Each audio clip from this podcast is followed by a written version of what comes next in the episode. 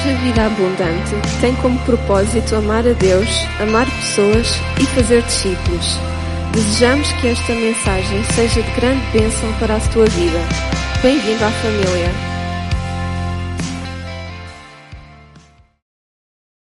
Vou convidar os irmãos a abrir a palavra de Deus em Êxodo capítulo 20. E eu hoje gostaria de falar sobre cobiça. E o título é Cuidado com a cobiça. Diga lá, irmão, ao lado. Cuidado. É, sinal de perigo. É, aquele triângulo. Acho que é com um ponto de exclamação, né? Quer dizer que, olha, há perigo. E eis do capítulo 20, versículo, que eu penso que é 17. Deixa cá ver. Uh, incluído nos dez mandamentos. Vamos ler o décimo mandamento. Êxodo 20, verso 17. Diz assim: Não cobiçarás a casa do teu próximo, não cobiçarás a mulher do teu próximo, nem o servo, nem a sua serva, nem o seu boi, nem o seu jumento, nem coisa alguma do teu próximo. Vamos dizer todos? Não cobiçarás. Pode dizer aí ao irmão do, do, do lado?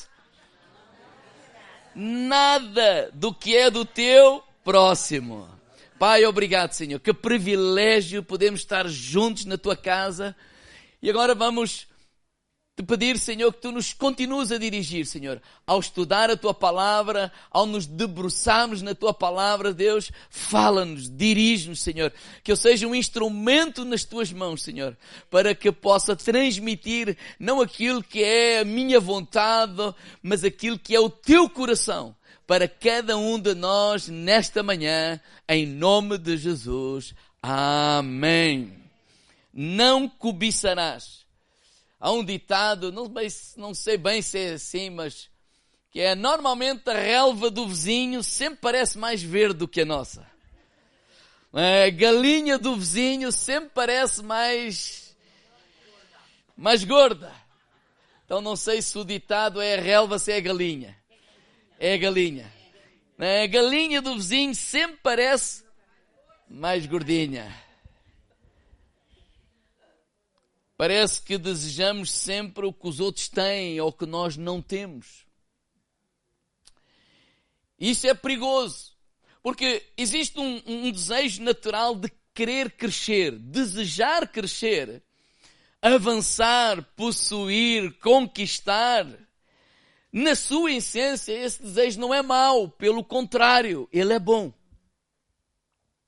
Deus criou-nos com essa capacidade de melhorar nós nascemos e vamos nos melhorando e melhorando e melhorando, e eu creio que amanhã vamos ser um pouco melhor do que estamos a ser hoje. Esse é o desejo e esse é o caminho. Mas é importante compreender que quando vemos algo de bom, de bonito, hum, não tem mal algum até poder desejar ou pensar olha, um dia eu gostaria de chegar ali. E que seja inspiração. O problema é quando esse desejo passa a nos possuir a nós. Não somos nós que desejamos, é o desejo que nos possui a nós. E passamos a viver obcecados por alguma coisa que nós não temos. A cobiça é o desejo desmedido pelo poder, por bens materiais, por glória. Eu estou a citar o dicionário. Ambição desmedida, avidez, querer ter o que o outro tem. E era algo perigoso ou enganoso porque é algo que não se vê, é interno. Eu posso estar a sorrir para ti e a desejar o que tu tens, o que é teu. Mas eu quero trabalhar nesta manhã duas frases, dois pensamentos com os irmãos. Duas definições que eu ouvi e achei muito interessante. Cobiça é desejar algo que Deus não me deu. Cobiça é desejar algo que Deus não me deu. E o outro pensamento é cobiça é desprezar algo. Ao mesmo tempo que eu desejo algo que Deus não me deu, ao mesmo tempo que cobiça é, é desprezar algo que Deus já me deu. Eu começo a desejar o que Deus não me deu, desprezando e não valorizando o que Deus me deu, o que Deus coloca nas minhas mãos. A cobiça nas entrelinhas é desconfiar da bondade de Deus. E claro que estas coisas não se dizem, não se prefere essas palavras. Deus, tu não és assim tão bom. Deus, tu não, tu não lideras a, a minha vida assim tão bem. Mas na prática, nas entrelinhas, quando eu cobiço, é isso que eu estou a dizer. Cobiçar tem tudo a ver com o pecado original. Quem é que se lembra, por exemplo, lá, Gênesis capítulo 3, verso 1. Quando a serpente vem ter com, com a mulher e, e, e, ela, e ela diz assim, olha, é assim que Deus diz, não comereis de toda a árvore que há no jardim. Ou seja, ela, ela dá a entender que, ela, que a mulher não podia comer de nada do jardim. E, e, e a mulher, ela diz, não, o, o que Deus disse é que toda a árvore nós podemos comer. Mas há ali uma árvore no meio do jardim que nós não podemos comer, porque se comermos, nós morreremos. E o que é que a serpente semeia no coração da mulher? Primeiro, certamente não morrerás. Porque Deus sabe que no dia em que tu comeres daquela árvore, os teus olhos serão abertos. Qual é a sugestão? O que é que está aqui nas entrelinhas? O que é que, o que é que a serpente está a semear no coração da mulher? Deus não é assim tão bom quanto tu pensas. E porquê é que ele não é tão bom quanto tu pensas? Porque ele está-te a privar de algo.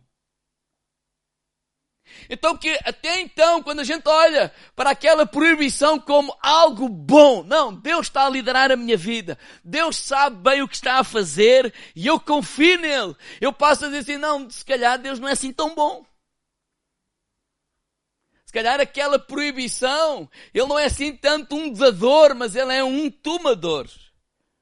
E é, e, e, e é essa mensagem que o inimigo planta no coração do ser humano. Esta dúvida acerca da bondade de Deus. Por isso eu começo a desejar, a, a, a, a desvalorizar o que Deus me deu. É? Todas as outras árvores eu desvalorizo, porque eu começo a cobiçar aquela que eu não tenho, mas é essa que eu quero. E nós corremos perigo. Quando eu digo cuidado, porquê? Porque vamos lá voltar para Êxodo 20. O que é que diz aqui? Não cobiçarás, cobiçarás a casa do teu próximo. E noutras traduções diz, olha, não cobiçarás a casa do teu vizinho. Então, se o meu vizinho tem uma casa melhor que a minha, era fácil. Olha, eu troco de casa, vou viver para não há vizinhos, pronto. Vou ficar livre da cobiça. O problema é que hoje nós temos um instrumento nas nossas mãos que nos vai ajudar a ser vizinhos do mundo inteiro. O problema é que nós temos um instrumento nas nossas mãos que o nosso vizinho é o Cristiano Ronaldo que através deste instrumento eu sei onde é que ele está a passar férias. O que é que ele come? Que carro é que conduz? Quanto é que ele ganha? Uma série de coisas. Se Deus é tão bom, olha para a minha vida. E não é só o Cristiano Ronaldo. É o A, é o B, é o C. Olha aquele que acabou de vir das Maldivas. É? Estamos num período de férias. Então o que é que nós vemos nas redes sociais? Mar, paraíso, festas, comida, bebida. Certo? Então este instrumento aqui, ele não é mau. A internet não é má. Agora estamos a transmitir online e as pessoas podem ter a possibilidade de ouvir a palavra de Deus, estando connosco sem estar aqui presentes. Mas pode ser um instrumento também que vai abrir um caminho para a cobiça no meu coração. Porque eu começo a comparar a minha vida com a vida do meu vizinho. Só que eu no meu vizinho não é apenas o terceiro esquerdo, ou o segundo direito, ou o primeiro. Eu estou falando de mim que é o meu prédio. Mas o meu vizinho é o mundo inteiro. Olha para a casa dele. Olha para o carro dele. Olha para a mulher dele. Olha para aqueles abdominais. E por que não dizê-lo? Porque hoje o pessoal mete-se a... Olha para o bumbum. Né? Usando a expressão dos irmãos brasileiros português, não sei como é que é dizer. Olha, olha para isto, olha para aquilo.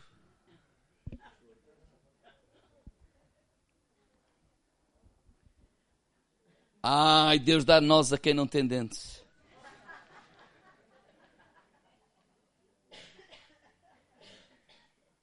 Nós sabemos que a vizinha está grávida. Quando eu desejo engravidar e não consigo, mas olha a barriga dela a crescer. A outra igreja, lá longe, é nossa vizinha. Olha os inventos que eles fazem. Olha as fotos, gente bonita que lá está. Olha o que é que eles fazem. Olha, olha, olha, olha, olha o que é que acontece. Olha quantos eventos eles têm. Nós vivemos num tempo em que nós temos acesso ao mundo com um aparelho tão pequenino que nós carregamos fielmente nas nossas mãos diariamente. Então, nas entrelinhas, a esta mensagem, Deus não é assim tão bom. Nas entrelinhas, a esta mensagem que Deus, Deus não é assim tão bom. E a nossa cobi... nós vamos ficando expostos à, à cobiça de desejar o que outros têm e desprezar o que Deus nos deu. Colossenses 3, 5, na, na Bíblia para todos, diz assim, por isso façam morrer tudo o que pertence a este mundo. Olha, a imoralidade sexual, a, a, a devassidão, as paixões desordenadas, os maus desejos, e diz assim, e a cobiça. Porque a cobiça é uma espécie de idolatria. Porque quando eu começo a cobiçar, eu vou colocar aquilo que eles têm que eu não tenho como Deus da minha vida. E muitas pessoas começam a gastar o seu tempo, a sua energia, o seu foco, toda a sua atenção para alcançar aquilo, porque aquilo sim, aquilo é que é vida. O que eu tenho é uma droga de vida. Aquilo sim, aquele, aquele passa a ser o meu objetivo. Por isso é que isto é uma forma de idolatria. Porque vamos colocar essas coisas que não temos, mas desejamos ter, no lugar do próprio Deus. Vamos olhar para essas coisas como a fonte da nossa felicidade. Foi isso que a serpente conseguiu fazer com Eva.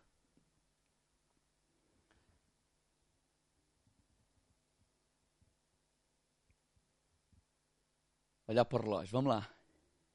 Cobiçar é desejar algo que Deus não me deu.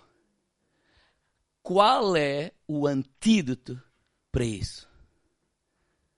Vamos abrir a palavra de Deus em Hebreus 13, 5. Só vamos trabalhar estas duas frases. Cobiçar é desejar algo que Deus não me deu. Qual é o antídoto para, isso? Hebreus 13, versículo 5. Vou pedir aos irmãos para abrirem, se faz favor.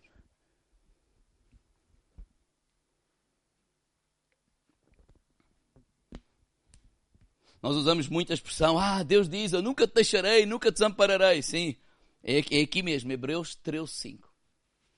Mas qual é o contexto? Que Deus nunca nos deixa e Deus nunca nos desampara. Olha o que diz aí no versículo 5. Sejam os vossos costumes sem avareza contentando-vos com o que tendes, porque ele disse, não te deixarei, nem te desampararei. Cobiçar é desejar algo que Deus não me deu. Qual é o antídoto? Diga ao irmão ao lado, contentamento.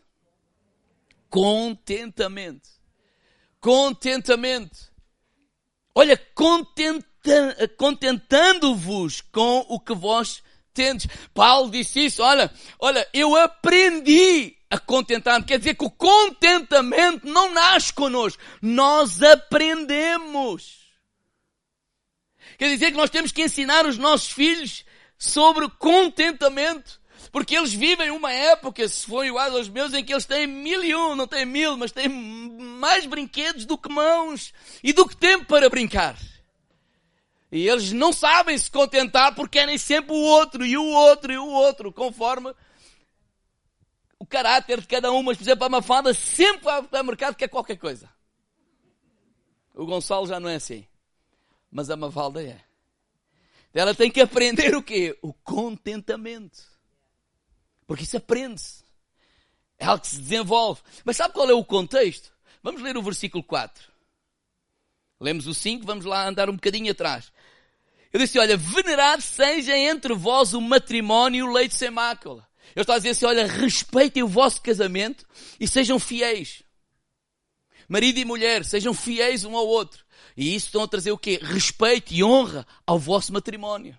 Depois diz assim, porém, aos que não dão, aos, perdão, porém, aos que se dão à prostituição e aos adúlteros, Deus os julgará.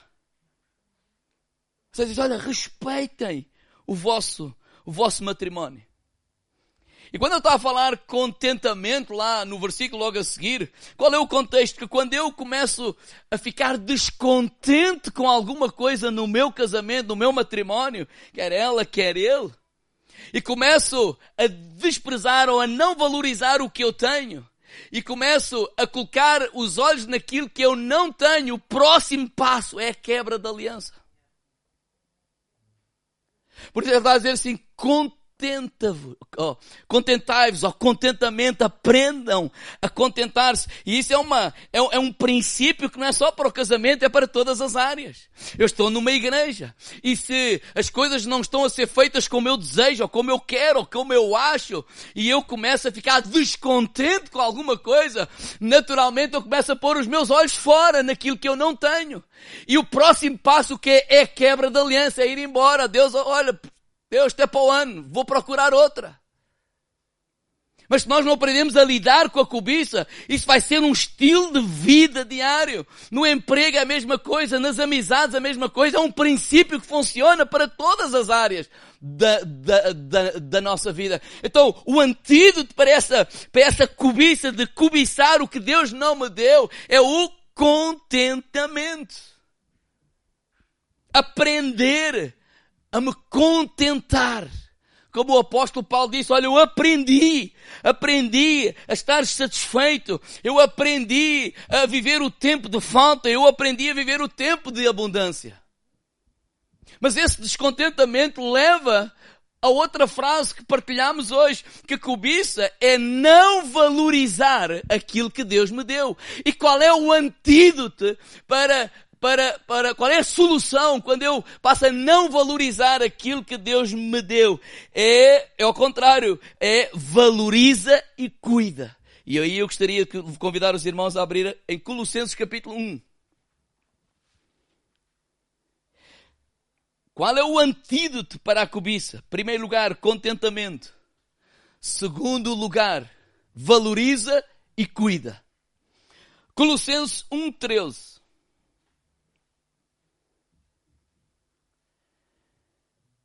Eu vou ler na versão um livro, está tá bem, irmãos? É, é, é parecido, mas Deus nos livrou do império das trevas e nos transferiu para o reino do Filho amado.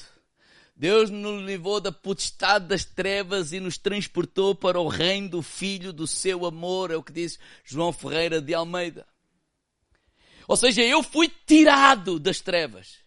Eu fui tirado desse império das trevas, dessa maneira de pensar do mundo, dessa maneira de pensar diabólica, e eu fui transportado para o reino de Deus. Fui lá plantado, fui lá colocado, o reino do Filho do seu amor.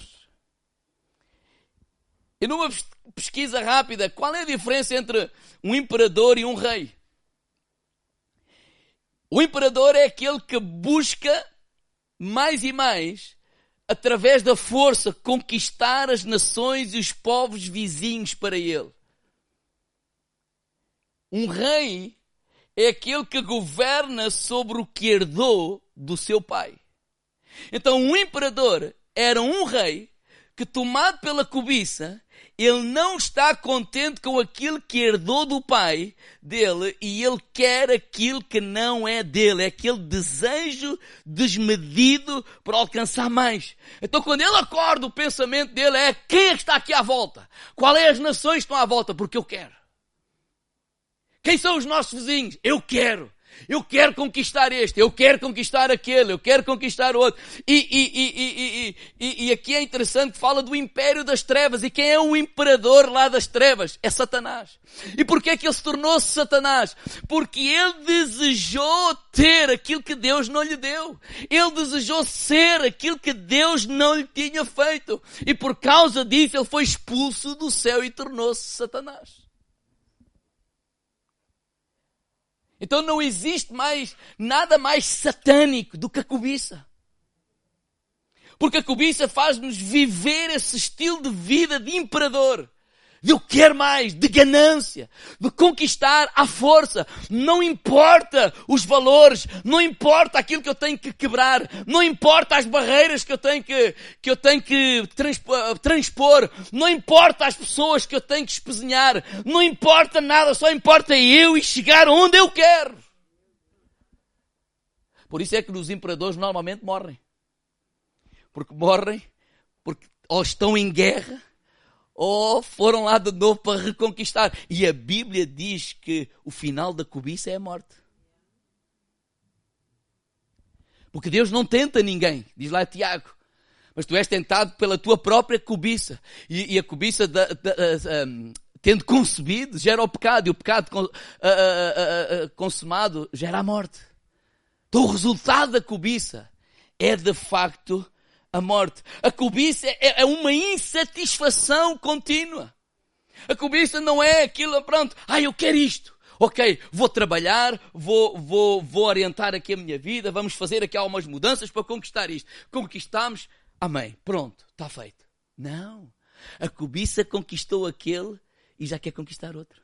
E já quer ir para ali. E já quer ir para lá. E já quer ir para lá. Porquê? Porque há um buraco no coração. Há uma ilusão no coração das pessoas que pensa que é tapado por mais umas férias. Que pensa que é tapado por mais um relacionamento com uma mulher diferente. Que pensa que é tapado por mais um relacionamento com um homem diferente. Que pensa que é tapado por mais um carro, mais uma casa. Não, mas esse buraco na alma de muita gente não é tapado por nada disso. É ilusão. Só Jesus pode tapar esse buraco. A mulher samaritana aprendeu isso. Quando Jesus disse, olha, vai lá chamar o teu marido. Ai, o meu marido, não tenho marido. Dizes bem, já tiveste cinco e aquele que tens não é teu. Não há marido que tape esse buraco. Não há férias que tapem, mas a, a, a, a, ilusão da cobiça é quando eu alcance, eu alcançar aquilo, eu vou ser feliz. Ele alcança e ele vê, não, falta mais qualquer coisa. Se eu alcançar aquilo, eu vou ser feliz. Não, mas falta mais. Por isso há depravação a nível sexual. Por isso há uma depravação a nível de muita coisa. Porque há uma insatisfação contínua que as pessoas tentam, tentam satisfazer e quando conseguem, quando conquistam, quando. Não, afinal, só esta não chega. Mais outra. Mas afinal ainda falta qualquer coisa. Mais outra. E vive assim a vida toda. Então a cobiça é uma insatisfação contínua, por isso, porque é algo insaciável, por isso esta, este, este título, cuidado. O problema da cobiça é que ela torna-se um ciclo vicioso. Pense assim, a pessoa desvaloriza e não cuida daquilo que tem. E naturalmente as coisas começam a não andar bem e ele fica descontente. Então, se ele está descontente, ele começa a ter uma ilusão que aquilo que os outros têm, a maneira como os outros vivem, aquilo que os outros alcançam, é isso que me vai fazer feliz. Então eu vou gastar a minha energia, eu vou gastar o meu tempo, eu vou gastar o meu dinheiro, eu vou gastar toda a minha força, eu vou canalizar tudo de mim para alcançar aquilo. E quanto mais eu faço isso, mais eu desprezo aquilo que eu me que Deus me deu. E quanto eu mais desprezo aquilo que Deus me deu, mais razões há no meu coração para eu pensar, já viram? Eu preciso mesmo é mudar de vida. Eu preciso mesmo é mudar de mulher. Eu preciso mesmo é mudar de carro. Eu preciso mesmo é ter umas férias fora. Eu preciso mesmo é disto. Eu preciso mesmo é daquilo. Eu preciso mesmo é do outro. E é um ciclo vicioso. Quanto mais ele gasta energia para alcançar o que não tem, mais ele desvaloriza aquilo que tem. E quanto mais ele desvaloriza aquilo que tem, mais aquilo que tem começa a ficar pior. E mais razões ele tem para focar-se naquilo que não tem. Esse é o exemplo, por exemplo, o casamento. Ele não valoriza a esposa, nem cuida dela. Ou não valoriza o marido, nem cuida do marido. O matrimónio não está-se a falar de homem ou mulher. E ao desvalorizar o casamento, ao não cuidar dele, naturalmente vai acontecer insatisfações. E ao acontecer insatisfações, porque todo mundo à minha volta é meu vizinho, lembrem-se, eu começo a olhar, não, aquela curva ali, aquela, uma retunda que eu lá tenho em casa. Isto é só para a gente rir, porque não é assim, não é? E a gente começa a. a, a, a gente, salve seja. e a pessoa começa a, a focar-se em alcançar o que não é dele. Nem Deus lhe deu, porque é do outro. Mas ele começa a andar naquele caminho pantanoso né? Ele começa a andar naquele caminho pantanoso, ele começa a, a pôr lá a sua energia, ele começa a pôr lá o seu tempo, ele começa lá a pôr o seu foco. Ele vive obcecado por aquilo. O próximo passo é a quebra da aliança. É o mais simples. Este é o pensamento do imperador. Qual é o pensamento do rei? O rei levanta-se e deita-se com este pensamento: como é que eu posso cuidar daquilo que eu herdei do meu pai?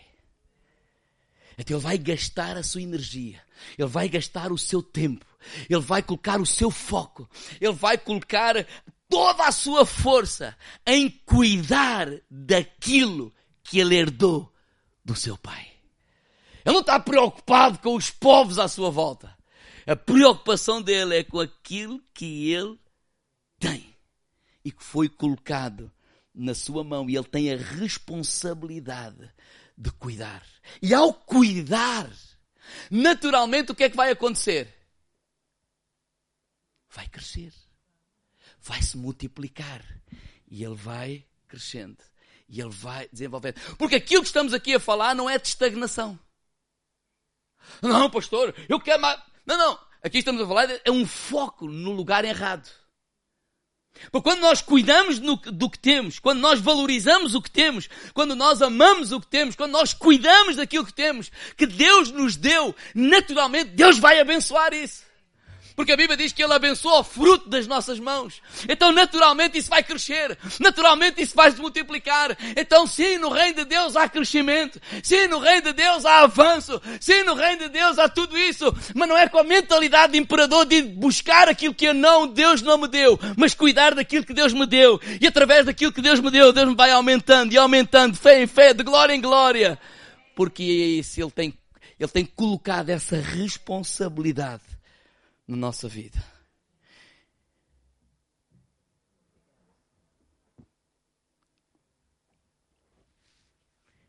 Então a pergunta é: por quando a gente faz isso, a família vai crescer, a empresa vai crescer, a igreja vai crescer, tudo vai crescer. A pergunta é: estou quase a terminar. O que é que Deus colocou nas tuas mãos? Que é que Deus te deu? Que é teu. Foi Deus que te deu. O que é que Deus colocou nas tuas mãos? Porque se Deus te deu, colocou nas tuas mãos, a tua responsabilidade, primeiro, é valorizar. Segundo, é cuidar. Cuida do que Deus te deu. Cuida da família que Deus te deu. Cuida do emprego que Deus te deu. Cuida dos relacionamentos que Deus te deu. Cuida, cuida, cuida, cuida. Ai, pastor, mas aquilo que Deus me deu é tão pequenino. Mas é pequenino porquê? Estás a comparar isso com quem? Com o quê? A questão não é pequenina, a questão é, é aquilo que Deus te deu. Quando a gente desvaloriza é porque está a comparar com outros. Lá temos o problema nas mãos. Vamos a comparar com. Eu disse o Cristiano Ronaldo, porque se calhar não há aqui ninguém. Eu ia dizer que não conheço o homem. A gente não conhece. Eu não conheço. Mas já não ouviu esse nome. Não é? Porque não existe o pequeno ou grande. O que existe é o que Deus te, te, te deu. Lembra-se da parábola dos dez talentos? Deus deu cinco talentos a um, dois talentos a um outro e um talento. Então, claro que uns vão ter mais do que outros, mas isso não é decisão nossa, foi Deus. E nós vamos ser chamados a contas, a multiplicar não aquilo que não temos, mas aquilo que temos. Aquilo que nos foi dado, aquilo que foi, foi colocado nas nossas mãos. Então, a lição é esta: não te preocupes com o que não tens. Não te preocupes com os talentos que não tens. Não te preocupes com o dinheiro que não tens. Não te preocupes com aquilo que não, não tens. Preocupa-te em cuidar, em amar e valorizar e, e, e fazer multiplicar aquilo que está nas tuas mãos.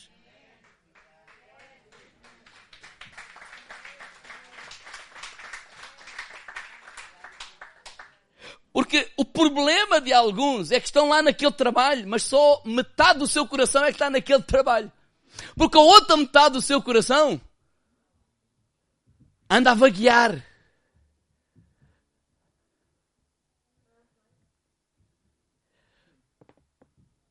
Por uns outros trabalhos que eu não tenho, mas eu gostaria de estar lá. O problema de alguns casamentos é só metade do coração é que está lá, porque a outra metade anda a vaguear. O marido da vizinha é sempre melhor. Não há alguém que canta assim, o marido das outras, qualquer coisa. Eu não sou bom de música. Não, não, não é Canadá de Quinto Barreiros, não é nada disso. Mas há, há, há, há um. Não sei o que é Zambujo. É, é o Araújo. Não é? Que o marido das outras é que são boas. É que são, é que são bons. Desculpa. Porque é que ajudam, é que fazem, é que não sei o quê.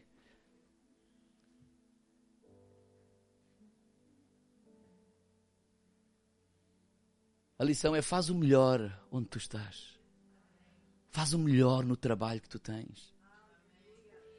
Vocês já pensaram que se metade do meu coração estivesse na figueira, a outra metade está aí a vaguear, qual é a igreja? A ver se me contrata, a ver se me convida, porque eu estou fácil de estar ali.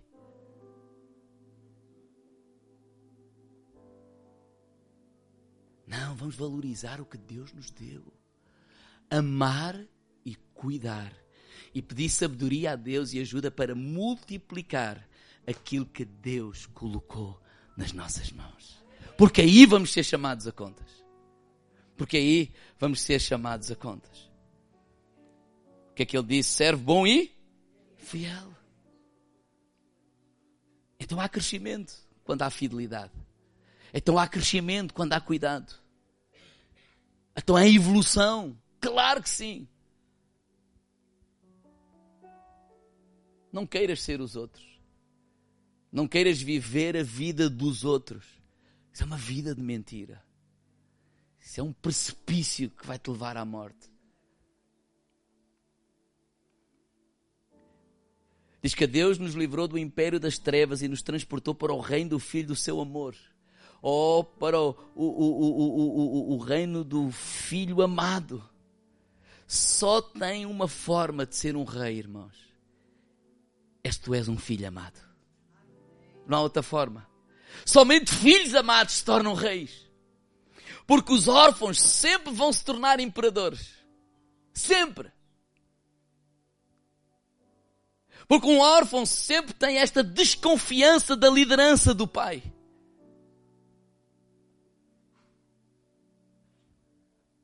O que a serpente conseguiu fazer com a mulher foi desconfiar da liderança do pai. Que nós, como filhos amados, possamos confiar no nosso pai. Irmãos, os meus filhos é igual aos vossos, mas estou a falar agora dos pequeninos. Eles precisam de confiar em nós, mesmo quando não entendem, sim ou não? Há coisas que são boas, sim, mas nós não lhes damos. Porquê? Porque os amamos, porque não é hora, etc, etc. Eles só precisam de confiar nos pais. Mas se eles, por acaso, tiverem um amigo lá fora que acha que consigam colocar na cabecinha deles que os pais são maus, que a vida lá fora é que é bom, que lá eles vão ter isto, eles vão ter aquilo, eles tornam-se uns rebeldes e eles vão se tornar uns imperadores lá fora. Deus tem que aprender a confiar nos pais, assim nós temos que aprender a confiar em Deus. Eu tenho tudo o que eu preciso para viver o propósito de Deus de hoje. Será que podes dizer isso? Eu tenho tudo o que eu preciso para viver o propósito de Deus hoje para a minha vida. Porque aquilo que Deus me quer levar amanhã, Ele vai providenciar aquilo que eu irei precisar para cumprir o propósito da manhã. Mas aquilo que eu estou a viver hoje, eu tenho tudo o que eu necessito para viver hoje. Eu não tenho necessidade alguma. Eu sou um filho amado do nosso Pai Celestial. Ele já nos deu tudo. Não te preocupes com o que não tens. Não te preocupes com o que não tens. Viva o teu presente. O Senhor é o meu pastor. Nada me faltará. O Senhor é o meu pastor. Ou seja, Ele é o meu pastor, até eu não sentirei falta de coisa alguma. Porque aquilo que eu vier a necessitar, Ele vai trazer suprimento. Não vai faltar os dons, não vai faltar talentos, não vai faltar eh, prosperidade, também não vai faltar inimigos, também não vai faltar problemas, também não vai faltar o val da sombra da morte, também não vai faltar nada. Ele é o nosso Pai. Ele é o nosso Senhor. Eu termino lendo Filipenses, que já citei, mas vamos ler. Filipenses capítulo 4, verso 11. Quer convidar a todos a abrirem-se, faz favor. Não digo isto como por necessidade, porque já aprendi a contentar-me com o que tenho. Sei estar abatido, também ter em abundância em todas as maneiras e em todas as coisas. Eu estou instruído tanto a ter fartura como a ter fome, tanto a ter abundância como a padecer necessidade posso todas as coisas naquele que me fortalece. Porque é que eu posso? Porque eu tenho um Pai, um Pai que me ama, um Pai que me resgatou da maldição da lei. Então eu já aprendi a contentar-me. Não, eu já aprendi, independentemente se eu estou a viver um tempo de dificuldade, se independentemente eu estou a viver um tempo de bênção. De onde é que Paulo está a escrever esta carta da prisão? provavelmente com dores no corpo porque ele apanhou tareia. E não é uma palmada como nós damos no rabo, desculpe a expressão, dos nossos filhos. Não, ele apanhou.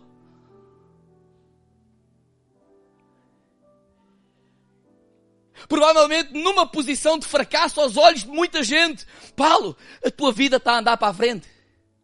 Por que estás a perguntar isso? Bolas, estás preso, apanhas tareia, a tua vida está, está a andar para a frente. E eu posso ouvir uma voz do céu dizer, está a andar para a frente sim, porque Ele está a cumprir o propósito do céu na sua vida. A vida dele está a andar para a frente sim, porque o céu não olha para como o mundo olha. E eu quero terminar com o que eu ouvi esta semana que me abençoou imenso. Esta semana, um dia destes, alguém foi a Roma visitar a prisão onde Paulo esteve preso e onde Paulo foi executado. E ele diz que há lá registros de tudo isso, em que fica lá registado.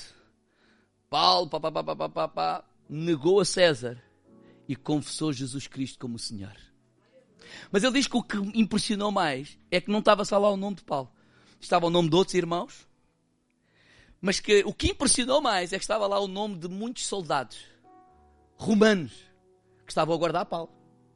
E que diz que esses soldados, o nome deles, negaram a César porque confessaram Jesus Cristo, Senhor das suas vidas. Quem é que lhes pregou o Evangelho? Ouçam isto: não existe pregação mais poderosa do que ver alguém que está a passar por sofrimento, não é? Que está alguém preso e ainda assim satisfeito. Não existe pregação mais poderosa que alguém que está a passar pelo sofrimento e ainda assim o seu rosto brilha porque não tiraram aquilo que realmente importa, que é a presença de Deus na sua vida. Este Paulo foi aquele que disse, nada nem ninguém nos separará do amor de Deus que está em Cristo Jesus. Não há pregação mais poderosa que nós podemos, poderem, poderem constatar homens e mulheres de fé que apesar do sofrimento, apesar da dificuldade, apesar do vale da sombra da morte, os seus olhos continuam a brilhar por Jesus, a sua boca continua a louvar e a glorificar a Deus e a declarar Santo, Santo, Santo, Santo é o Senhor. O que é que aconteceu com estes homens que apesar do sofrimento, eles continuam a confessar Jesus e não o negam. Esse é o tipo de homens que faz, e mulheres que faz falta na nossa terra. Esse é o tipo de homens que nós somos. Digam amém. Porquê? Porque nós sabemos que é o nosso Pai. Nós sabemos que é o maior. Cobiçar é desejar algo que Deus não me deu. E como é que eu combato isso? Com contentamento. Cobiçar é desvalorizar algo que Deus me deu. Como é que eu combato isso? Valorizando e cuidando do que Deus me deu. E eu quero levar a cada um de nós hoje a orarmos diante de, de Deus. O que é que Deus colocou nas tuas mãos que tu estás a desprezar?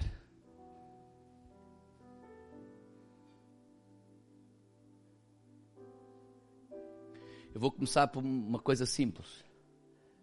Mas há outras coisas. Esta lata velha já, já me deixou a pé duas vezes. Mas essa lata velha foi motivo de oração e um dia tu oraste e Deus te abençoou e te ajudou e tu deste graças a Deus por essa lata velha. Não era assim tão velha.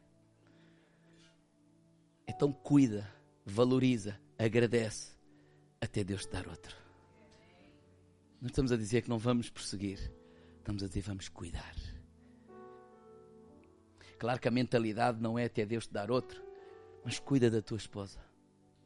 Cuida dos teus filhos. Cuida da tua casa. Casamento constrói-se diariamente. Casamento não acontece no dia em que nós assinamos os papéis. Porque se tu gastares toda a tua energia a cobiçar o que não é teu, além de estás a pecar, estás a desprezar aquilo que Deus te deu. E que se tu não cuidares, naturalmente vais ficar descontente e mais descontente e mais descontente, mas o culpado és tu porque não cuidas.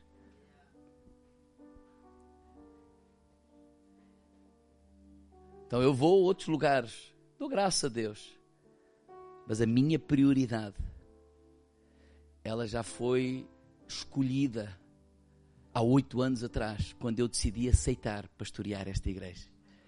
Então, quando eu me lembro das, daquilo que eu já escolhi, quando alguém diz, ai ah, tal, não, não, não posso, já tenho um compromisso. Não, não, não, não, não, não, não dá. Por quê?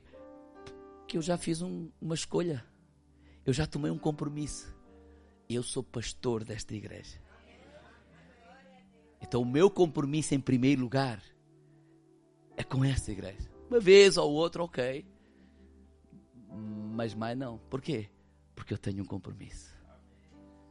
Vamos ficar de pé.